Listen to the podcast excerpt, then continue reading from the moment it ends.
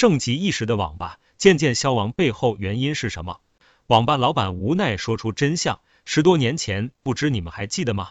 大街小巷到处都是网吧，而且非常火，经常去了是人满为患，还得等着网吧老板只要做好维护电脑和收钱，就可以那几年只要开网吧就赚得盆满钵满。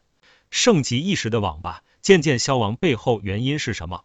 网吧老板无奈说出真相。但是很快，尤其是最近几年，网吧衰落了。原来一条街上挨着好几个，现在找遍全城也没几个网吧老板说，以前工资不高，上网吧一个小时好几块，但也很多人去。现在工资翻了好几倍，网费却没怎么涨，但还是很少人去。现在真的干不下去了，为什么呢？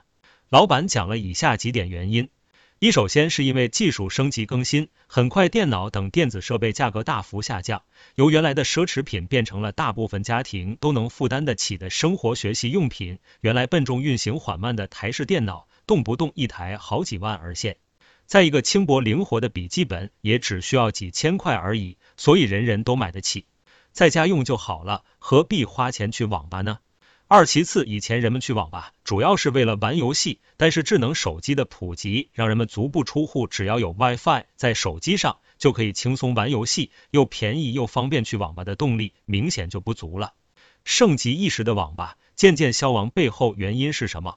网吧老板无奈说出真相。三，当然现在还是会有一部分资深游戏玩家不满足于小小的手机游戏，还是会去网吧的，但对网吧的要求就很高了。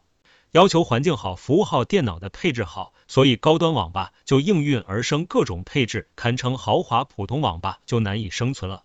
这位网吧老板说，如果转型的话，需要大量的资金投入，但不转型就面临倒闭。所以曾经红极一时的网吧文化，可能慢慢就会消亡了。盛极一时的网吧渐渐消亡背后原因是什么？